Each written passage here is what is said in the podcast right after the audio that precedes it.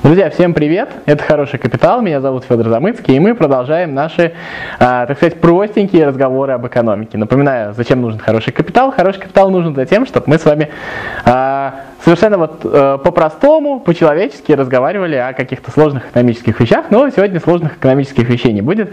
Сегодня мы будем говорить, в общем-то, на чем сначала. С этого стоило начать еще два года назад, когда мы начинали этот проект, но начнем сейчас. Сегодня мы будем говорить про Адама Смита, а, про человека, про которого, с одной стороны, знают все, а, и, наверное, каждый слышал, э, в общем, сочетание имени и фамилии Адам Смит, но, а, как мне кажется, не все до конца осознают, и не все до конца знают вообще, кто это, и не все до конца осознают его вклад вообще в историю мировой науки.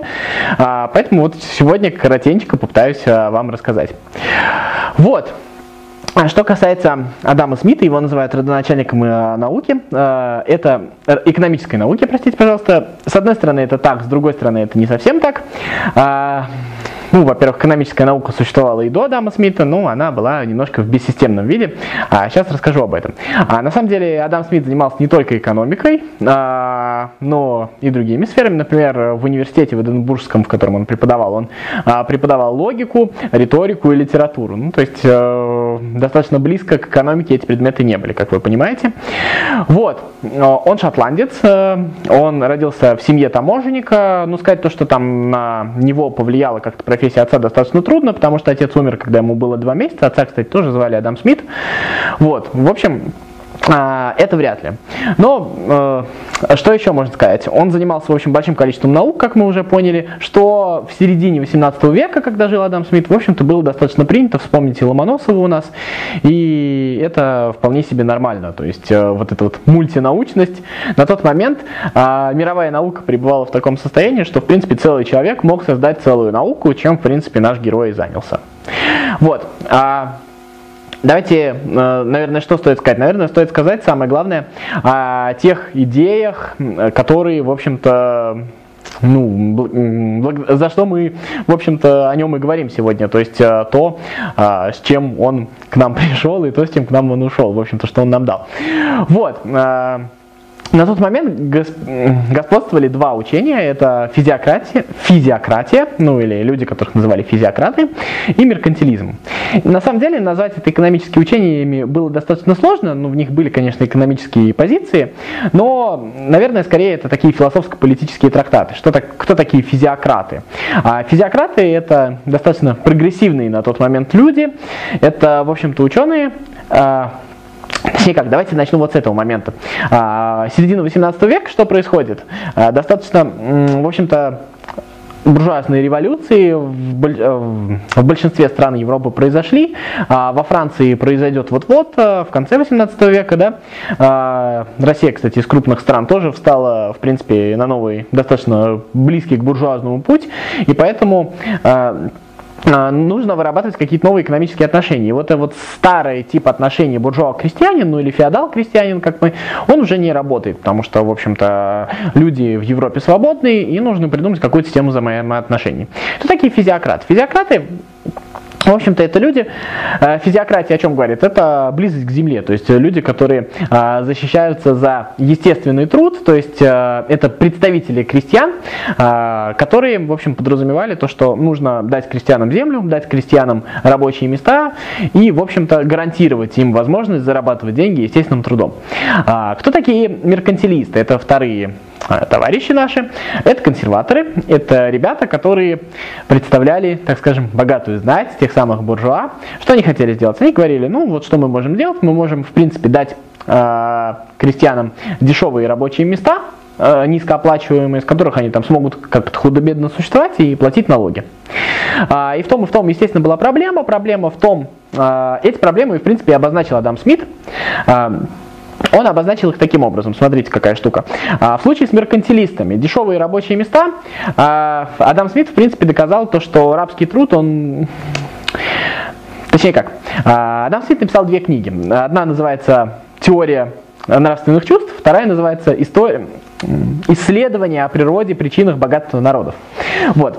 А, а если из теории нравственных чувств достаточно сложно там отнести к экономике, но штука в том, что он э, рассуждал немножко такими социологическими позициями. А в чем идея?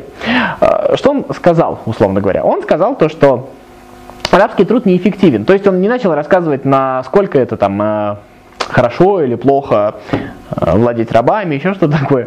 Он экономически доказал, что арабский труд неэффективен. И вот какие социологические причины он приводил. Ну, во-первых, э, рабы люди не заинтересованы в качественном выполнении работы. То есть они э, заинтересованы в выполнении минимума ради того, чтобы, в общем-то, не получить палкой по спине. А вторая история, раб, в общем-то, скорее всего, в любом случае получит палкой по спине, потому что рабы получают палкой по спине, э, поэтому э, в общем-то, можно и не работать. То есть качество труда, оно очень сильно понижается, и, в принципе, а, эти люди могут произвести гораздо больше товара и принести гораздо больше пользы. Вот. Вторая а, причина, о которой мы поговорим, а, мерканти... Э, если говорить с позиции меркантилизма, эти ребята говорили, в общем-то, ну вот, пусть они там приезжают в город, мы там создадим мануфактуры, вот эти вот самые заводы, они там будут э, работать задешево, будут платить нам налоги, все замечательно. А, опять же, причина а, с рабами а, та же самая причина, мы, в общем-то, не сможем э, заставить их хорошо работать, и, в общем, производство будет некачественное, а, низкопроизводственное, и на самом деле нам нужно будет такое количество рабочих, что мы, в общем-то, сможем обеспечить только небольшое количество буржуа, потому что, опять же, низкая производительность труда. А вторая, э, физиократы. С физиократами что он им сказал? Ребят, вы хотите гарантированные рабочие места, а, но штука заключается в том, что гарантированные рабочие места это, конечно, прекрасно, Ой, прошу прощения. Но, э, в общем-то, они тоже снижают мотивацию работать. И вторая история, натуральное хозяйство, у него есть одна проблема, и тут мы сейчас перейдем к первому открытию Адама Смита. А у него есть одна проблема, один человек отвечает за все. Он и сеет, и пашет, и, в общем-то, и инструментами владеет, и а, занимается, в общем, всем на свете, за все отвечает. То есть одно единое хозяйство – это одна единая семья.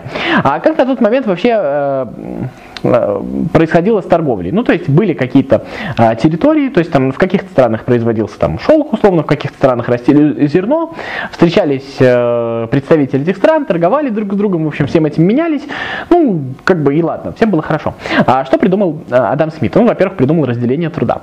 Ну, то есть, а, впервые зашла речь об узкой специализации. То есть можно подготовить специалиста, который будет работать на отдельном станке, который будет, а, какой-то специалист будет работать в сельском хозяйстве, какой-то специалист будет, в общем-то, будет отдельная швея, и, в общем, могут быть люди разных профессий, и за счет этого можно увеличить их производительность. То есть, если человек не мечется между а, выполнением различных заданий, он, соответственно, одно конкретное задание, одну конкретную работу сделает гораздо лучше, больше товара произведет, соответственно, больше там зарплату получит, больше будет там добавленная стоимость, ну, в общем, все будет замечательно.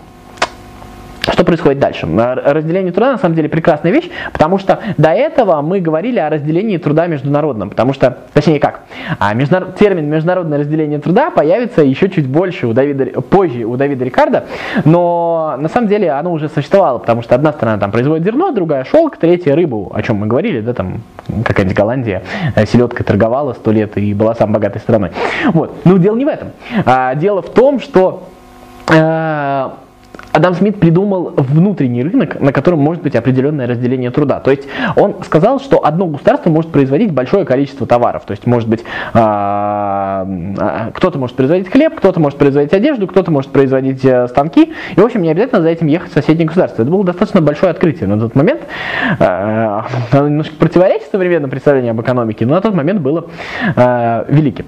А второе, Откры... Ну вот, второе открытие это, наверное, внутренний рынок, о котором мы говорим. И третье открытие это система уплат налогов, а, потому что об этом тоже нужно сказать, это достаточно а, серьезная вещь. Для чего вообще собирались налоги до Адама Смита? Ну, в целом, для того, чтобы богатые люди, богатым людям было на, на что жить. Ну, то есть вот все вот эти вот а, прекрасные придворные балы, они, в принципе, содержались на налоги крестьян. То есть вот а, нужно было в определенный момент времени проехать, забрать все, что тебе смогут заплатить, и на это, в общем-то, существовали. То есть а, крестьяне это твое хозяйство, это твое имущество, которое тебе приносит определенный доход. То есть они работают, с этого ты получаешь.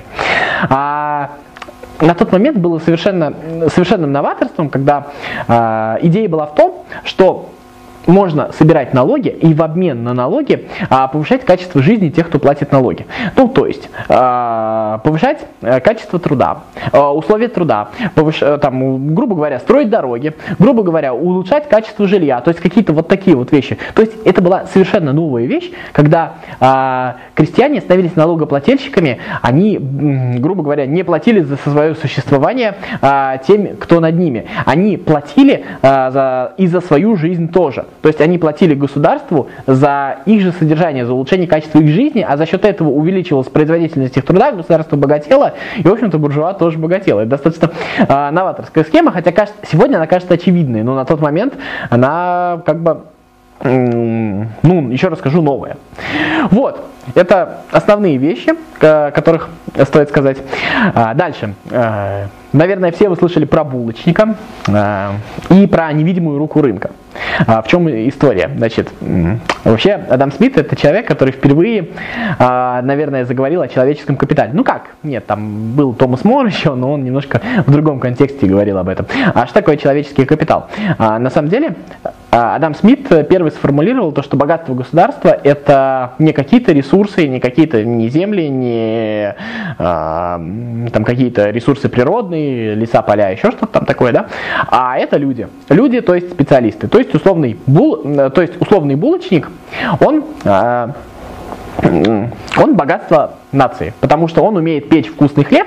И дальше. А как происходит отношение между булочниками? Соответственно, то, что государство еще по Адаму Смиту не должно влезть а, в образование цены. А, каким образом должно происходить а, формирование цены? То есть, а, я булочник, а, кто-то еще булочник, и есть там 10 покупателей. И мы с ним а, делаем хлеб. Если я продаю не очень хороший хлеб, но задешево, а мой конкурент продает подороже, но хлеб лучше, соответственно, покупатель, если у него есть возможность платить, а, пойдет к нему, а, к моему конкуренту. Я от того, что у меня будет э, мало клиентов, захочу улучшить качество своей продукции, немножко подниму цену, но улучшу качество продукции. А тот, у кого много клиентов, он немножко обнаглеет, так скажем, и повысит цену еще. Ну, ко мне же идут. Соответственно, клиенты вернутся ко мне и придут ко мне за булками. Мои же булки стали вкуснее и относительно этого дешевле. И так вот это вот равновесие будет постояться, э, сохраняться постоянно. Вот это вот э, пример булочника. Естественно, вы мне там скажете, что э, я уже рассказывал то, что это в современном мире не всегда всегда работает? Наверное, да, но на тот момент это действительно было новаторство. И вторая история, то что вот мы э, с моим другом, вторым булочником и десятью покупателями сами разберемся, какая нужна цена, потому что вот эта вот та самая невидимая рука рынка, она нас отрегулирует. Какую функцию по Адаму Смиту должно выполнять государство? А, опять же, это из него э, невидимый полицейский, то есть э, человек, который... Э, человек, что я говорю? Государство это структура, которая должна гарантировать порядок, чтобы мы с товарищем Булочником, в общем-то, э, со вторым, э, не решили вопрос как-то, ну, так скажем, не самым приятным способом. Если, к примеру, я его захочу убить, и, в общем-то, остаться единственным булочником на рынке. Вот для этого нужно государство, чтобы оно проконтролировало наши отношения. А с ценой мы определимся э, на пару с этим булочником и э, с нашими 10 покупателями. Единственная проблема возникла, которая э, об этом уже начали говорить в конце 19-го, начале 20 века, это то, что мы, в принципе, с булочником можем договориться, разделить рынок и, в общем-то, повысить цену. Но это уже совсем другая история.